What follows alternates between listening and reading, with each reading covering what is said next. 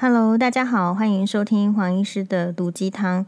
因为黄医师这个家里最近网络不是很稳哦，所以上线的时间就是有一点比较不是像以前那么固定。首先呢，我们要先来这个紧急回答，也没有说是回答啦，就是想要紧急的分享。我们之前呢有说就是呃。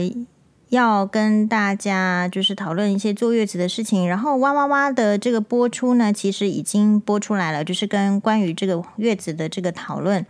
好，然后呢，呃，我们这个网友呢，我本来想说，诶，根据这个推算，应该是在之后才需要聊坐月子的这个议题，结果没想到呢，我们的这个忠实的听众，他今天告诉我说呢，诶，他这个突然在除夕的当天。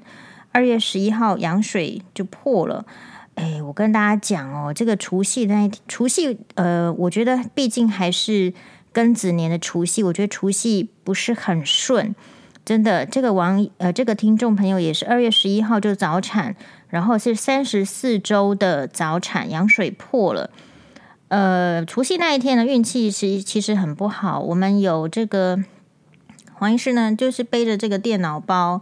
电脑包呢，其实很大啊，很好啊。然后只是说我没有把拉链拉起来，我背在右边。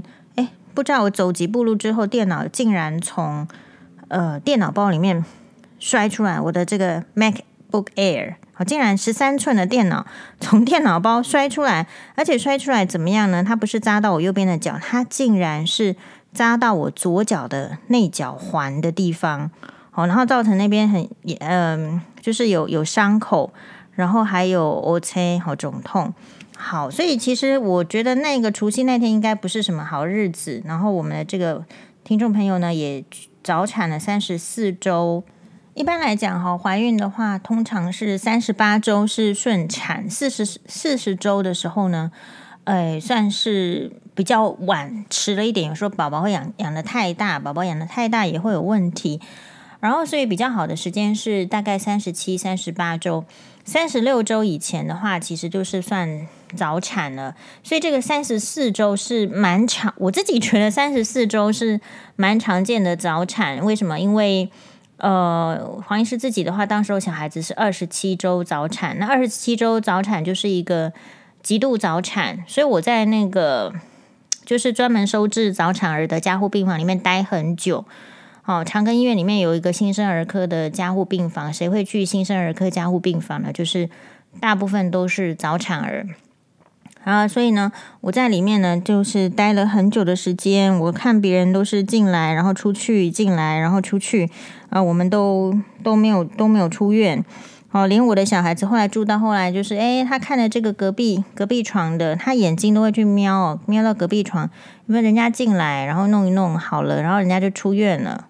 好，然后这个呃，这个阿嫂阿姨呢，又又又进来要换换这个床啦，换怎么样？我我我们都看在心里。好，我想说一下这个听众朋友的状况。他自己呢，因为就是说羊水破了，三十四周哈，二十呃，在除夕的当天羊水破了。那本来是要在诊所生产的。那因为是早产，所以就叫他转到医院去。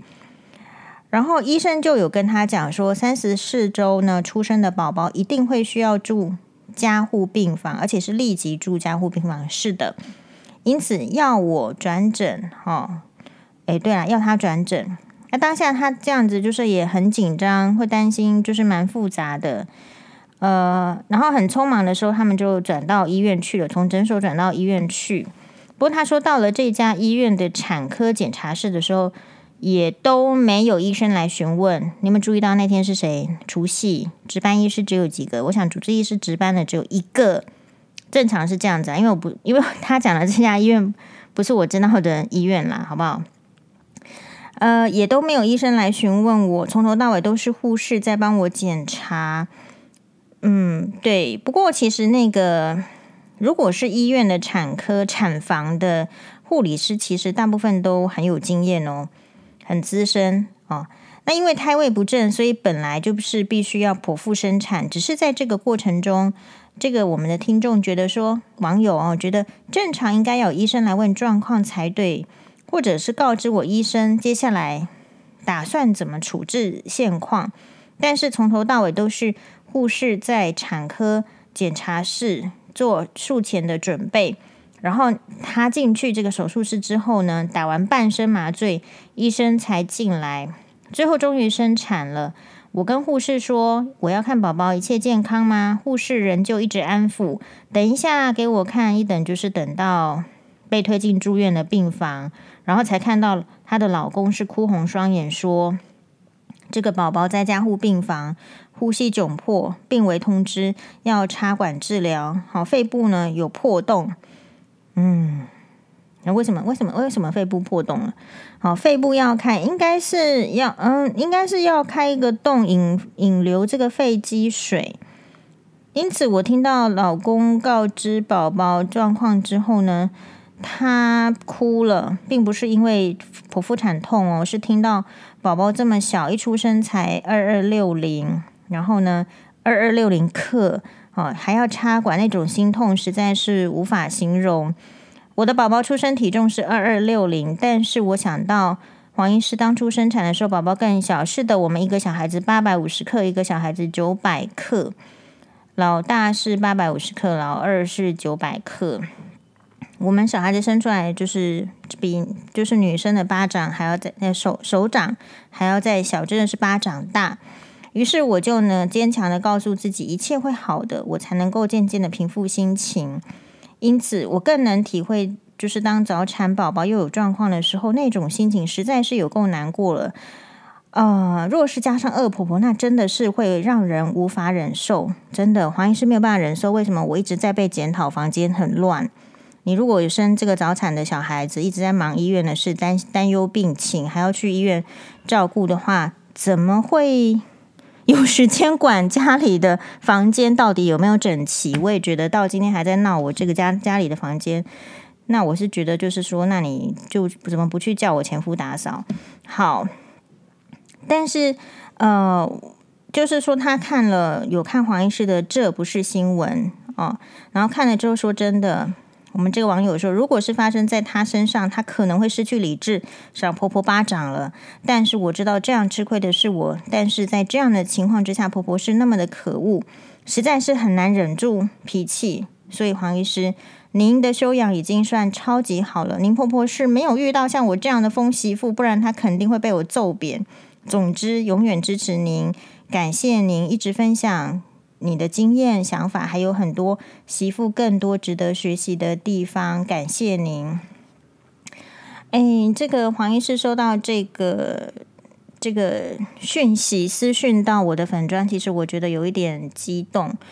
就是我我觉得哪一天黄医师也也有可能是因为那个捷运上人家不不让座给孕妇，我又跟人家吵起来上新闻。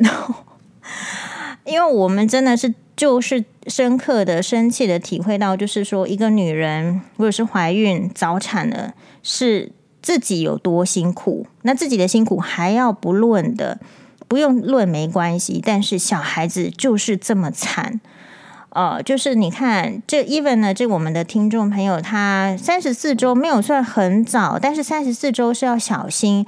然后他出生的这个体重呢是呃二二，我看一下。是二二六零，二二六零，我觉得虽然是算是体重稍微有点不足，但是还算 OK 啦。因为因为两千两千以下的，我觉得会会蛮危险的哈。如果你有到两千呢，我觉得也也暂时就不要太担心。但是就是还是小，那就是小的话，就是慢慢的去放在保温箱中，慢慢的养大。那大家知道这个早产儿就是会先天的不良嘛？那时间还没有到，他就出来了。所以，而且他是呃没有经过产道的，他通常因为急产都是剖腹产，所以很多的机制啦，哈，医学的原理的机制，其实早产儿的呼吸系统一定是有问题。所以早产儿主要的问题其实就是要注意肺呀、要注意脑啊。早产儿有一些这个脑会出血。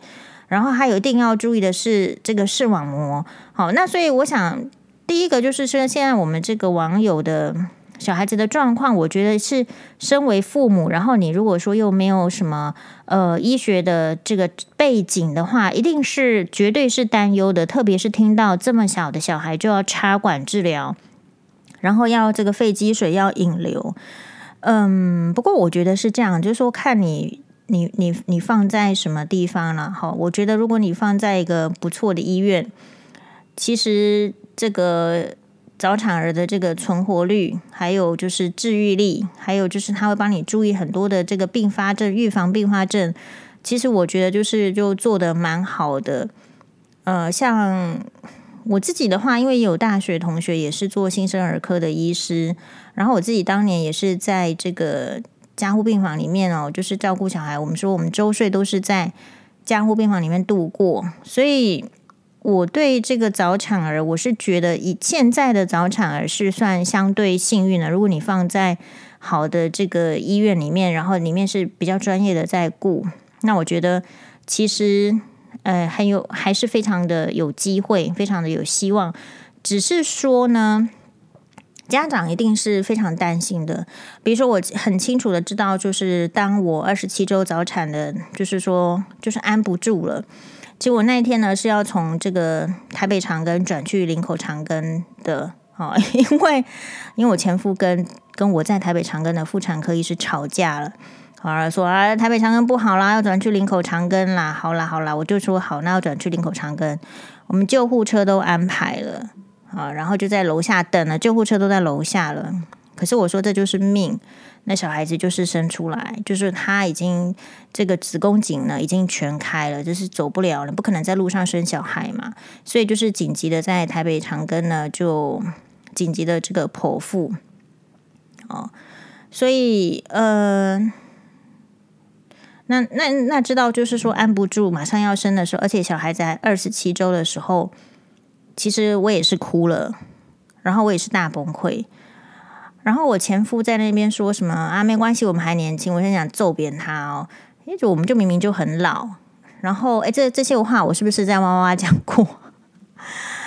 然后我就想到说，这个早产儿呢，就是最常见的就是视网膜的这个早产儿视网膜病变，他们的视网膜没有发育完成，好。就不良，那很有可能天生呢就是会低视呢，眼睛是看不到的。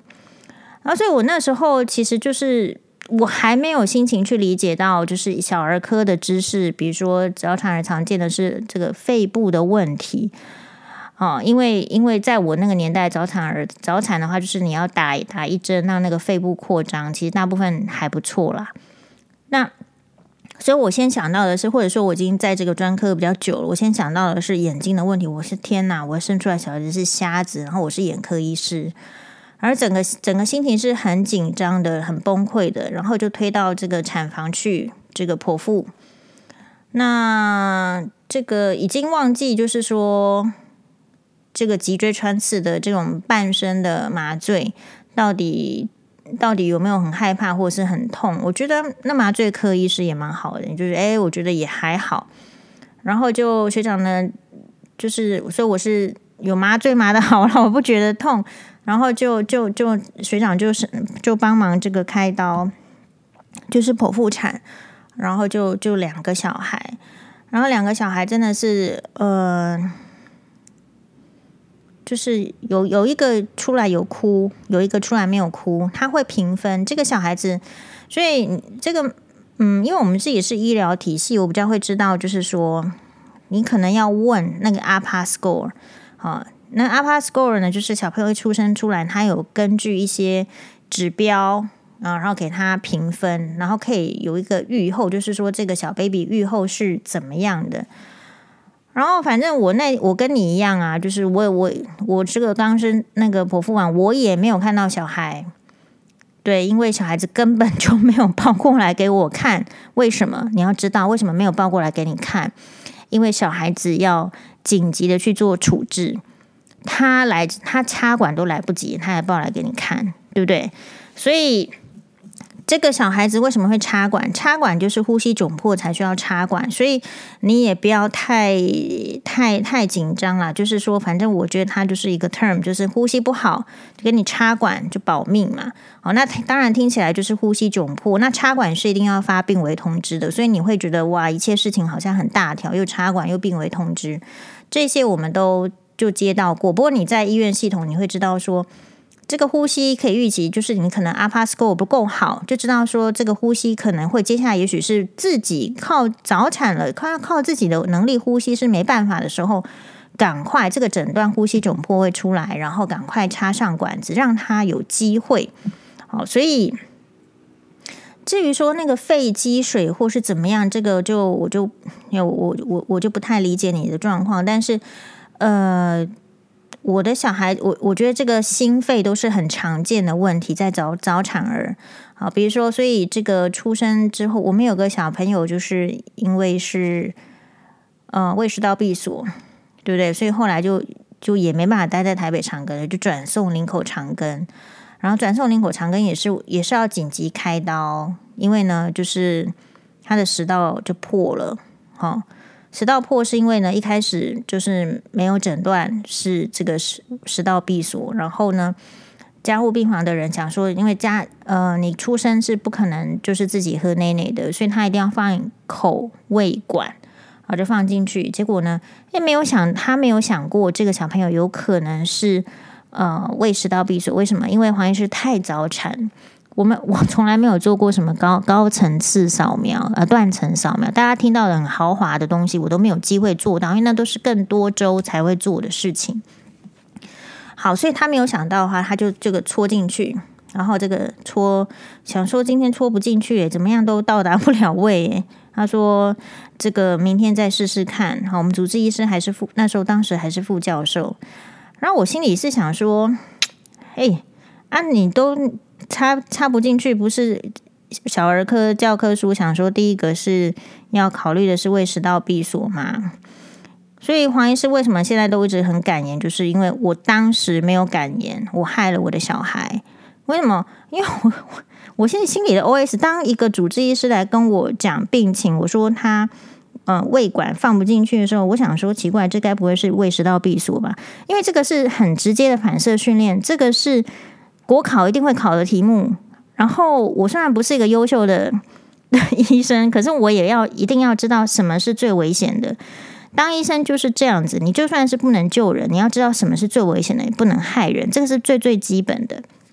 好，那 anyway，可是我我是想说他，可能他副教授应该应该都知道吧？好啊，反正反正 anyway，他就是第他果然就是继续。继续插那个胃管，没有想到是这个诊断，因为如果你想到这个诊断是绝对不能插的，结果就食道就插破了。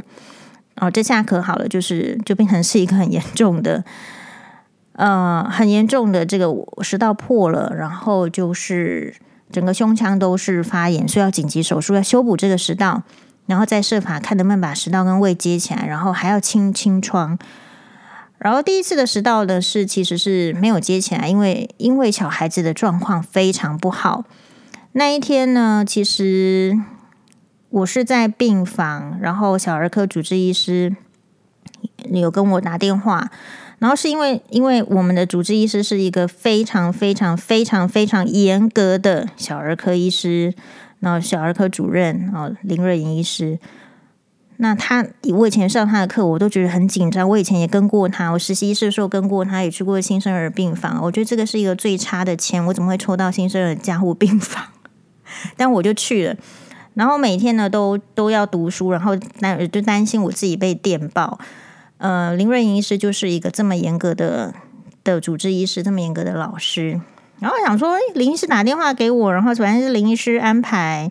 啊、哦，那就是就是我就是全全盘的信任这个林医师，因为我我知道不会有有任不会有其他医师做的比林医师更好更仔细了。啊，然后我继续就睡，我就决定要睡我的大头觉。好、那因为我我不能去那个林口长庚嘛，我还是在台北长庚的病房。好、哦，所以呃，只只是说哈、那一天那一天帮我们小孩子麻醉的。麻醉科医师也我也认识啊，因为以前就是都在这个开刀房眼科，我们定一定会遇到他他们的，嗯，然后我就那个帮我们麻醉的这个蔡医师，后后来跟我讲说，哦，黄医师，你那个那一天我帮你这个小孩子麻麻到我自己都快中风了，那个外科医师的一针哦，一刀这样子一针呐，哈，勾下去。血氧就掉，血中的氧气浓度就掉。这这这个刀真的是很难开，开到他们都这个医生都要中风了。然后一般来讲，如果是病况好的病人的话，就是开完刀就是由这个家属跟护理人员送送回去加护病房就可以了。我的小孩子开完刀是呃必须麻醉科医师亲自压着那个那个球有没有？哈，亲自亲自送回去加护病房的。所以我们的病况是相当的不好。然后后来呢，又这个又发现心脏。瓣膜就是就是它也有那个就是那个闭合不全哦啊，又需要开刀。那所幸是说，我觉得我很幸运的是，因为我小孩子虽然状况这么的不好，可是呃，我觉得老天爷已经有有给我帮忙，就是我们是在林口长庚医院，然后就说好啊，那 又又又要开心脏的手术，瓣膜闭合不全嘛。不过也不是闭合不全啦，就是小朋友常见的这个，反正就是一个 fist，就是一个一个一个一个一个一个洞嘛，是吧？然后就要就要就要又要去开刀，好吧？开刀，呃，然后也是联联系的是最权威的这个心脏外科医师开刀哦，嗯，这个心脏外科医师就是又高又帅，很帅气，然后也是这个医院的第一把交椅。然后那天也是，我是很紧张的，在加护病房，因为开刀是在加护病房里面开，然后我就是在会客室等，哦，赶快跟鞠躬啊，跟这个主这个心脏外科医师这个鞠躬拜托，那也不敢说什么，就是就是很担心，就在那边等，哎，然后哎，怎么进去一下子，我怎么觉得他一下子就出来了，就好了，就是真正很厉害的的医生，就是就是这样子咯，很快的就就处理好了。我想说，这也太快了吧！好，因为我我自己以前虽然也跟过这个主治医师，可是我想，因为我跟他看的时候都是看他开大人的刀，小朋友的刀基本上我们是不能进来，因为感感染的风险要绝对降低，不会有闲杂人等可以进去看那个刀，呃，绝对禁止。心脏外科的医师的刀通常也不太放这个闲杂人等，闲杂人等就是说，虽然实习医师、见习医师或者是其他的住院师要学，可是不见得就是为了降低那个感染率，其他的刀都会让人家看，可是他们这种很心脏外科医师的刀其实不太让人家看，所以我们以前去心脏，我也去过心脏外科实习啊，我的责任就是在外面打病历而已。就是专门在那边补药啊，哦，这个到药到期了，我把它跟延长啊，然后在那边写写一些这个病历，这样。好，所以我想要说的是说，说三十四周的这个早产，黄医师很想要给你一个打气。现在绝对是情况是最糟的时候，但是呢，这个情况是一定会好转的。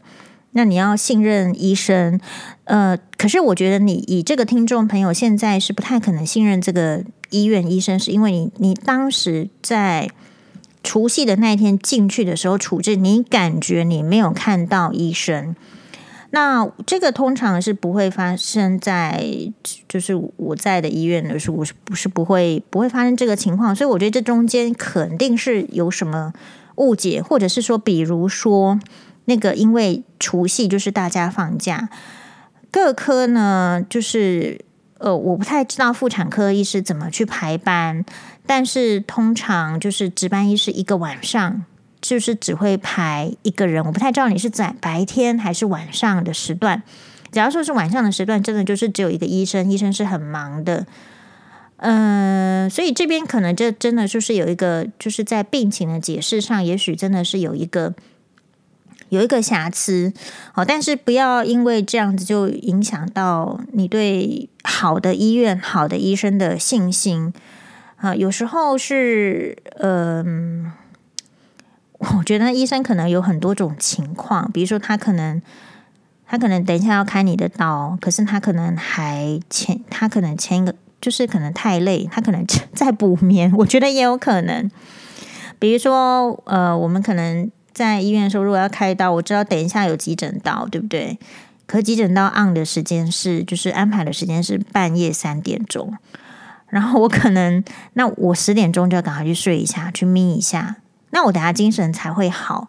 所以我不太知道你的那个所谓的啊、这个剖腹产的时间呐、怎么样？总之这边确实是有一个医生的瑕疵，还有就是你可能会就因此会更担心，会担心说是不是医生不够关心，或是怎么样？不过现在呢，就说你这身体呢，就是要好好的恢复，因为剖腹产的话，我觉得比我虽然没有自然产过，可是我觉得剖腹产的术后那个伤口真的是，因为毕竟是把那个腹部的。肌肉要切开嘛，然后才会到里面那个，才会到子宫。所以其实这边的那个力量，有个伤口真的是会很弱。我那时候记得就是伤口痛到，哎呦，我半夜要去上厕所，无敌痛。其实我那时候产后都是我自己一个人在医院的病房过夜的。好，所以不管你是什么情况，那黄医师与你同在。假设你有任何的。就是说疑虑啊，或是担心，你都可以问我，没有问题哦。这个我我也不是说什么都知道，但是呢，哎，知道的还真不少。我那时候在新生儿科加护病房待一年，我们这个主治医生很很有趣的跟我说：“哦，黄医师，你我看你也可以来当新生儿科的 fellow 了。”嗯。呀，我今那时候想，就是说没对，因为那个新生儿科的这个病房，你放在病房里面，他会请那个眼科医师来看照会，来看大家的视网膜有没有早产儿视网膜病变。因为早产儿视网膜病变，假设有的话，还有分程度，好，是不是要打针治疗，要不要镭射呀？后续要怎么追踪？这个部分，你如果是在专业的医院，其实都会帮你安排好。啊，不用那么急的知道小小朋友的视力，没有那么快知道，但是呢，检查还是要做。然后那时候就记得说，哎，我们那个眼科的这个学妹来看，然后她突然发现我，就说：“哎，我学姐你在这里，早知道你就叫你帮我们看就好了。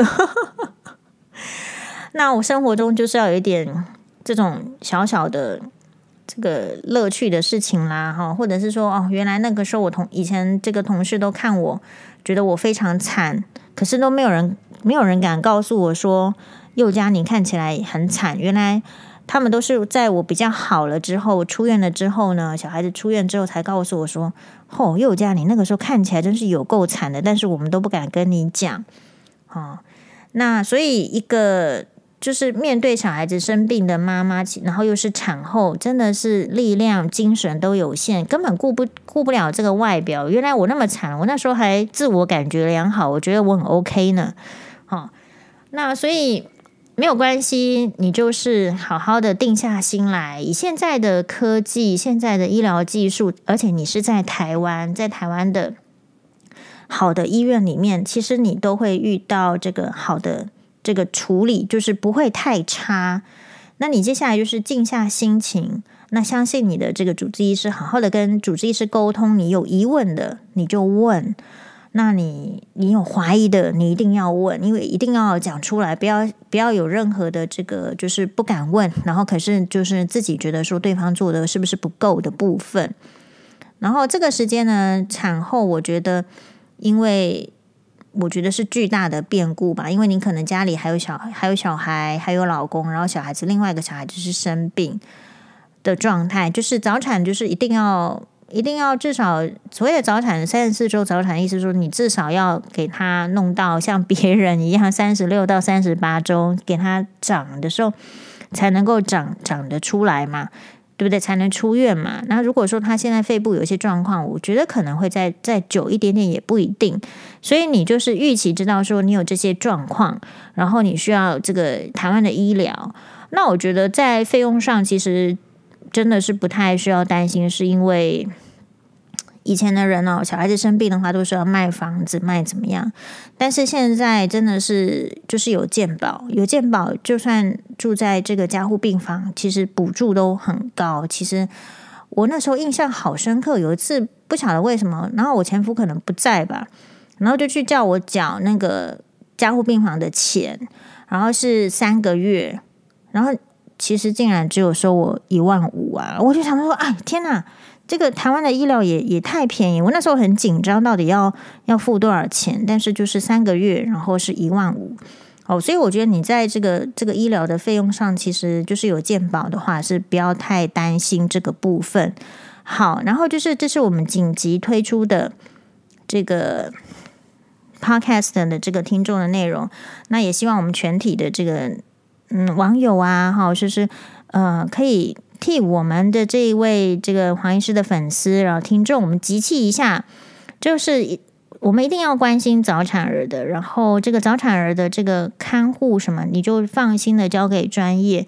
那如果你有心情上的困扰，或者是这个产后坐月子一定是比较忧郁的，我觉得这个时候你就随心所欲，因为你的压力已经太大了。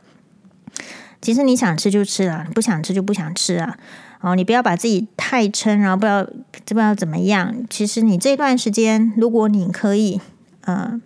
心情比较快，就是稳定下来，我想对你的这个呃宝宝也是会有帮助。好，所以诶，期望在听到就是或者说你如果有可以的话，也是可以分享。因为我觉得没嗯、你告诉我的医院，我觉得他的小儿科是蛮强的，听说是这样子哈，在医界是这样哈，就是黄医师你知道的八卦很多的，他的小儿科是蛮强的，因此我们可以。呃，期待你的宝宝是会不错的。不过早产儿就是会有可能会有发育迟缓，也就是跟不上，不是真的一辈子迟缓，就是说他早早早早一些年是比较。嗯，对不起，黄医师刚刚去咳嗽，所以我有点忘记这个讲到哪里。好，所以总而言之就是说，早产儿会有很多状况，然后不同的阶段就不同的克服。黄医师与你同在，谢谢大家，拜拜。